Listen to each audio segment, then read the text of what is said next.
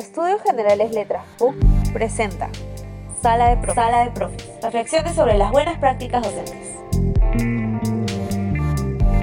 Hola, soy Rosa Delgado. Hola, y yo soy Edson Dávila. Este es un episodio más de Sala de Profes, un espacio para compartir y reflexionar las buenas prácticas docentes. El día de hoy nos encontramos con Natalia Consiglieri, directora de estudios de Estudios Generales Letras de la Pontificia Universidad Católica del Perú. Ella además se desempeña como docente del Departamento de Comunicaciones de la PUC. Muchas gracias, Edson. Muchas gracias, Rosa. Estoy muy contenta de estar acá en Sala de Profes. Bienvenida, Natalia. Gracias por acompañarnos. Estamos muy contentos de contar con tu presencia. En esta oportunidad queremos conversar contigo para conocer un poco más sobre el proceso de adaptación a la virtualidad de una facultad. Nos gustaría que nos comentes cómo fue el proceso de adaptación de Estudios Generales Letras a la educación no presencial. La adaptación sin duda ha sido rápida, brusca, pero creo que hemos aprendido un montón, no solamente quienes trabajamos en la administración de Estudios Generales Letras, sino también las y los docentes y las y los estudiantes.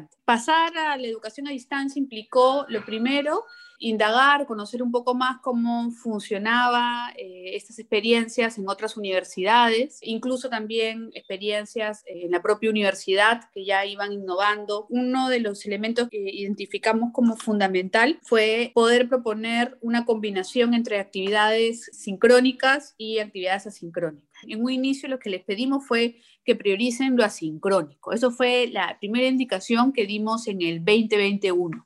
Luego, a partir del aprendizaje y también de las recomendaciones que recibimos de las y los estudiantes, vimos que era importante generar un, un mejor balance entre ese tipo de actividades porque como todo vino de golpe y como además había una expectativa de clases asociadas a lo presencial, las y los estudiantes extrañaban mucho ese momento de encuentro con sus profesores. A partir de esa evaluación, sugerimos luego a los profesores que le den más tiempo al encuentro a través de actividades sincrónicas y que más bien mantengan, pero reduzcan el tiempo, la demanda que implicaba lo asincrónico. En este reto que ha tocado enfrentar, ¿qué recomendaciones dio la universidad respecto al trabajo en este nuevo contexto? Además de la indicación sobre eso que se denomina equivalencias entre actividades sincrónicas y asincrónicas, otra recomendación que recibimos desde la universidad, que también reforzamos en la propia unidad, tiene que ver con el aprendizaje autónomo en la educación a distancia. Sabemos que el aprendizaje autónomo es fundamental también en las clases presenciales, pero en la educación a distancia tiene otra dimensión, ¿no? porque justamente los estudiantes tienen que aprender a organizarse mejor para poder cumplir a tiempo con esas tareas eh, adicionales de revisión de los materiales que los profesores preparan, ¿no?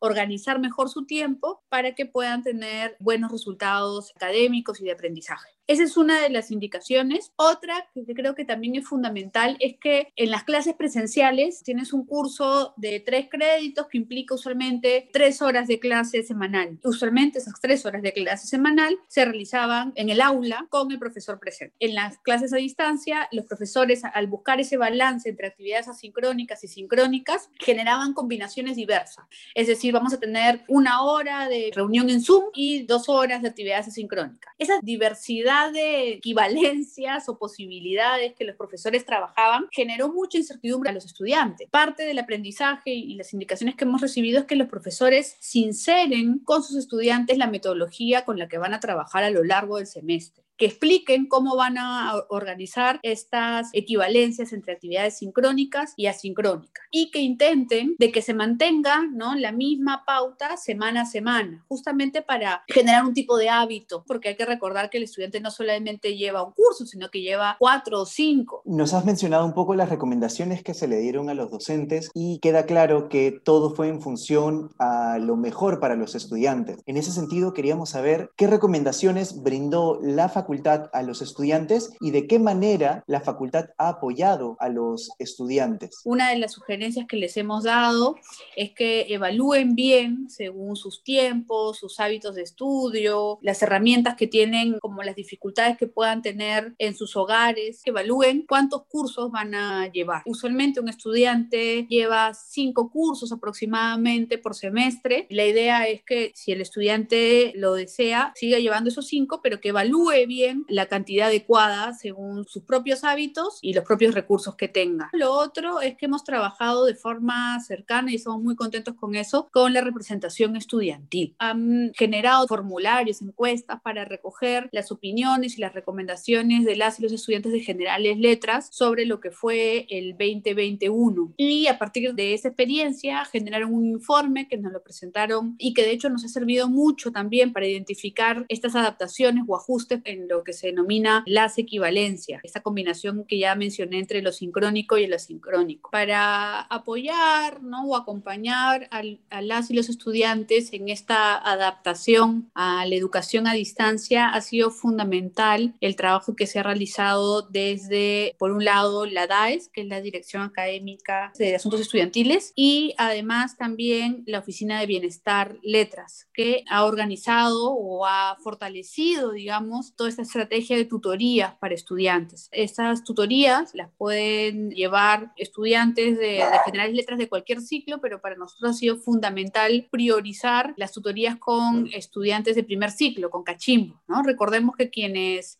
ya tienen dos semestres o tres semestres en la universidad conocen más o menos cómo funciona estudios generales letras, cuáles son los plazos, eventualmente quiénes pueden acudir ante cualquier consulta. Eso no ocurre con los cachimbos y las cachimbas. Es una experiencia totalmente nueva y es más complejo aún si es nuevo y a distancia. Otro de los puntos que también ha sido importante es que estudiantes o muchos familiares de estudiantes han sido afectados directamente por el COVID. Entonces, se ha generado también un protocolo de atención, se ha visto la forma de que desde la unidad se acompañe caso por caso de la mejor forma posible para que eh, no vean más afectados aún su bienestar integral y por otro lado también los resultados académicos, sus procesos de aprendizaje. Y se ha generado también un protocolo que se ha compartido con docentes y estudiantes para que ellos sepan qué hacer si es que se ven afectados por el COVID. Y punto también importante es que desde la Oficina de Actividades Culturales se ha visto también la importancia de recuperar esas actividades extracurriculares y por eso se ha generado este programa de campus a distancia, ¿no?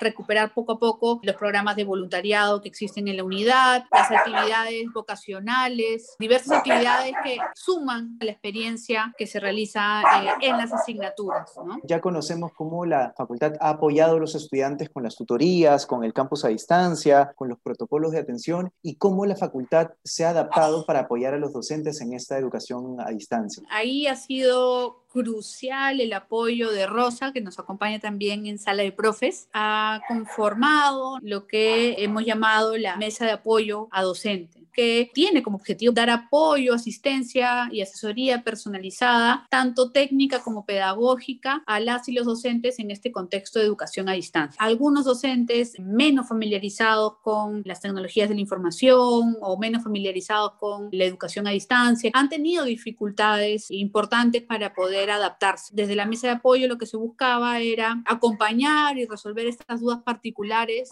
de las y los docentes, ¿no? A la mesa de apoyo se sumaron también parte del equipo administrativo de estudios generales letras para acompañar y asistir a las y los docentes. Creo que ha sido una experiencia muy rica para todos los involucrados. Evidentemente, además de ser una experiencia rica, ha sido una experiencia también con su dosis de ansiedad, de incertidumbre, de miedo, pero creo que, y eso es en verdad admirable de nuestros profesores, lo han sabido manejar y creo que los resultados de primer semestre han sido muy positivos. Lo sabemos por la encuesta de docentes, pero también por los comentarios que hemos recibido. Otro factor o aspecto que ha sido fundamental y que no viene de estudios generales letras, sino de la universidad, es el rol del ayudante de docencia. Los cursos con más de 40 estudiantes y que no tengan prácticas, los profesores de estos cursos podían solicitarle a la DAP a la Dirección Académica de Profesorado la posibilidad de contar con un estudiante de último ciclo de facultad o con el apoyo de un instructor o jefe de práctica de otro curso para que sea ayudante de docencia del suyo. El ayudante de docencia cumplía como rol asistir ¿no? al docente en la organización de los materiales pedagógicos, en la organización de consultas de los estudiantes, en el seguimiento de los estudiantes que eventualmente no estaban participando para poder hacer un acompañamiento más más cercano y a partir de una conversación que hemos tenido con los profesores que tuvieron ayudantes de docencia en el 2021, hemos identificado que este rol ha sido también fundamental. Y bueno, hemos tratado de reforzar también a través de nuestros canales de comunicación, tanto con docentes como estudiantes, la política de, la unidad de, de estar siempre a puertas abiertas. Creo que ahí ha sido muy importante el liderazgo del decano, que siempre ha reforzado esa disposición de trabajo colaborativo y de puertas abiertas para recibir cualquier tipo de consultas. Se ve que todas las acciones y recomendaciones que se han dado desde la facultad han involucrado bastante tiempo de trabajo, reflexión y adaptación sobre todo. Coméntanos un poco sobre cómo fue la organización del trabajo interno que se ha dado dentro de la facultad y cómo ha evolucionado a lo largo de la virtualidad. Si me pongo a pensar en lo bueno que ha traído esta situación tan compleja y difícil que estamos viviendo, es que hemos reforzado la comunicación interna entre las diversas oficinas que son parte de Estudios Generales LED. Las reuniones de todos los coordinadores de las diversas oficinas las realizábamos una o dos veces al mes. Ahora nos reunimos dos veces semanales. Ha implicado no solamente continuar procesos, sino adaptar procesos, ¿no? responder a problemas que han surgido y que no nos imaginamos que iban a venir. Nos ha permitido tomar decisiones más empáticas, más cuidadas, además de que nos ha permitido también conocer más y mejor los procesos de cada una de las diversas unidades que somos parte de Estudios Generales Letras. Hay algo que es importante decir, en el primer semestre casi nos reuníamos las primeras semanas todos los días y quedaba corto. Progresivamente pasamos a tres veces por semana y ahora es que nos reunimos dos veces por semana. Habiendo terminado con éxito el primer semestre a distancia y estando en la mitad del segundo semestre, ¿qué percepción tienes sobre la adaptación de los docentes y de los estudiantes a esta virtualidad? Percibo que nos hemos adaptado bien, que podemos hacer las cosas mejor, tanto los estudiantes reforzando la competencia o habilidad de aprendizaje autónomo, como los docentes, cómo hacemos que nuestras sesiones vía Zoom sean más interactivas. Hay profesores que, por ejemplo, le han sacado el jugo a la posibilidad de tener invitados en sus clases que no solamente son de Lima, sino son de diferentes partes del país y del mundo. Y creo que un gran reto que tenemos, para ser sinceros, y que involucra tanto a docentes como a estudiantes, es todo lo correspondiente a las evaluaciones. ¿Qué es lo que no nos gusta que nos ha dejado el semestre 2021? Varios casos de plagio o copia durante los procesos de examen. Algo que nos preocupa tanto a la unidad como a los docentes. Creemos que es una responsabilidad compartida evidentemente con las y los estudiantes. ¿Cómo fue la adaptación de estas evaluaciones a la virtualidad? ¿Cuáles han sido los aprendizajes y mejoras que se han dado en base a la experiencia pasada y la que está dando hasta ahorita? Uno de los principales aprendizajes tiene que ver con promover cada vez más que nosotros como docentes podamos diseñar evaluaciones de preguntas de respuesta abierta, no donde haya una única respuesta correcta, no solamente para evitar el plagio, sino para también que el diseño de nuestras preguntas aporten también al pensamiento crítico de nuestros estudiantes. Creo que ahí está lo más rico, ¿no? Que en el proceso de respuesta los estudiantes sigan aprendiendo. Sin duda, y eso es el, gran reto, el gran desafío, no en todos los cursos o no todos los aprendizajes son más adaptables a estas evaluaciones de respuesta abierta. Y el otro, que también hay que señalarlo, es que tenemos aulas con más de 60 estudiantes. El proceso de corrección y retroalimentación de estas evaluaciones es mucho más complejo cuando tienes grupos tan grandes. Hemos tenido también que hacer sugerencias a los docentes sobre la duración de sus pruebas y hemos también tenido que adaptar ¿no? a la educación a distancia algunos procesos que ya eran partes de la unidad, como por ejemplo el proceso de la reta, como dicen los estudiantes, la posibilidad de solicitar a los docentes que recalifiquen una prueba cuando el estudiante considera que no ha sido evaluado de forma adecuada. La idea ha sido mantener esos procesos pero hacerlos ahora a distancia. Pensando en el futuro, ¿cómo crees tú que esta pandemia va a afectar o va a cambiar la educación en el Perú? Y sobre todo, ¿cómo ves el futuro de la educación en la universidad y puntualmente en la Facultad de Estudios Generales de Letras? Bueno, yo espero que podamos regresar a una vida sin pandemia pronto, pero creo que incluso cuando lo logremos, parte de las experiencias y los aprendizajes que hemos tenido van a quedar. Probablemente varios cursos se puedan ofrecer ahora de forma semipresencial. Creo que los profesores van a explotar más el potencial de generar actividades para el aprendizaje autónomo de los estudiantes. Creo también que para algunos programas probablemente lo mejor será mantener las clases a distancia. Pienso, por ejemplo, en los cursos del plan adulto, que son en la noche, que lo llevan personas que tienen ya una vida profesional, trabajan, ¿no? Y que eventualmente movilizarse hasta la universidad es sumamente complejo. Creo que la posibilidad de combinar y apostar por lo semipresencial va a ser una alternativa que de seguro la universidad va a evaluar en el futuro. Muchas gracias, Natalia. Con esto estamos dando por concluida la entrevista, pero queremos queremos inaugurar contigo las nuevas secciones del podcast. La primera de ellas sería... Recuerdos de profe. Recuerdos de profe.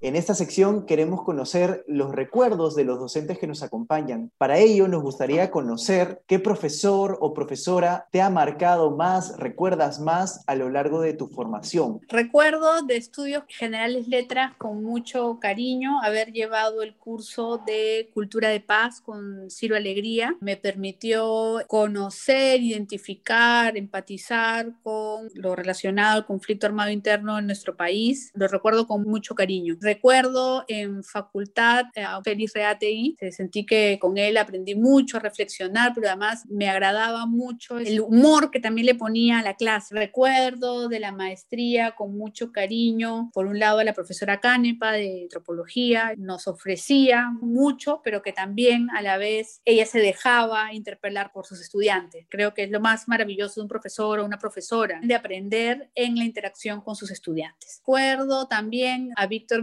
Porque uno podía llegar a sus clases agotado después de una jornada de trabajo tan fuerte, pero la vitalidad que le ponía a sus clases te despertaba. Y sin duda hay más, hay, hay muchos más. Han marcado mi vida universitaria, pero también mis ganas de enseñar.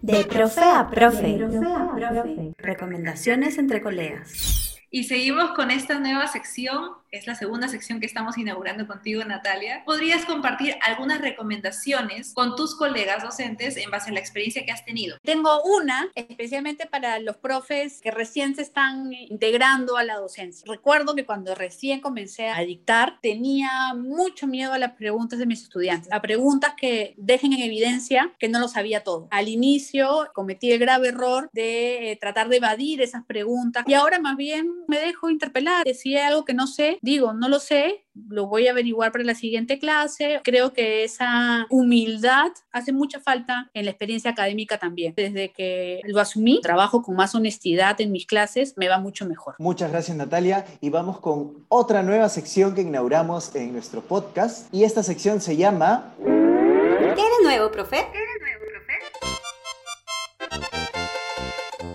Queremos conocer qué proyectos está realizando nuestro entrevistado o está por realizar. Nos gustaría que nos cuentes en qué proyectos te encuentras tú, Natalia. La dirección de estudios me toma bastante tiempo y hay ahí varias iniciativas bonitas que estamos trabajando con el decanato. Una es retomar todo lo correspondiente al plan de desarrollo de la unidad de estudios generales letras que implica proyectarnos y generar estrategias para los siguientes años desde el enfoque de competencias, actualizar el perfil perfil de egreso y de ingreso de los estudiantes, también trabajar el perfil de docente. Otra iniciativa que es sumamente importante es Letras sin Violencia, que tiene que ver con un conjunto de actividades de carácter preventivo ante casos de hostigamiento y violencia de género entre miembros de nuestra comunidad. Una iniciativa más que estamos trabajando junto con el profesor Miguel Sánchez en el curso de Comunicación Social de Estudios Generales Letras es una propuesta de innovación para promover que estudiantes de diferentes horarios del curso e incluso de cursos similares en otras universidades tengan la posibilidad de interactuar y de compartir recursos comunicacionales que desde su análisis permitan repensar, apropiarse de conceptos, las teorías vistas en la asignatura. Bueno, Nata, muchas gracias por acompañarnos el día de hoy. Gracias por compartir tu experiencia y por compartir tu tiempo. Esperamos que de repente en un futuro puedas acompañarnos en alguna otra edición del podcast podcast y muchas gracias. Esto fue Sala de Profes, un espacio para compartir, difundir, conocer las buenas prácticas docentes. Esto fue Sala de Profes. Sala de Profes. Reflexiones sobre las buenas prácticas docentes. Hasta la próxima semana.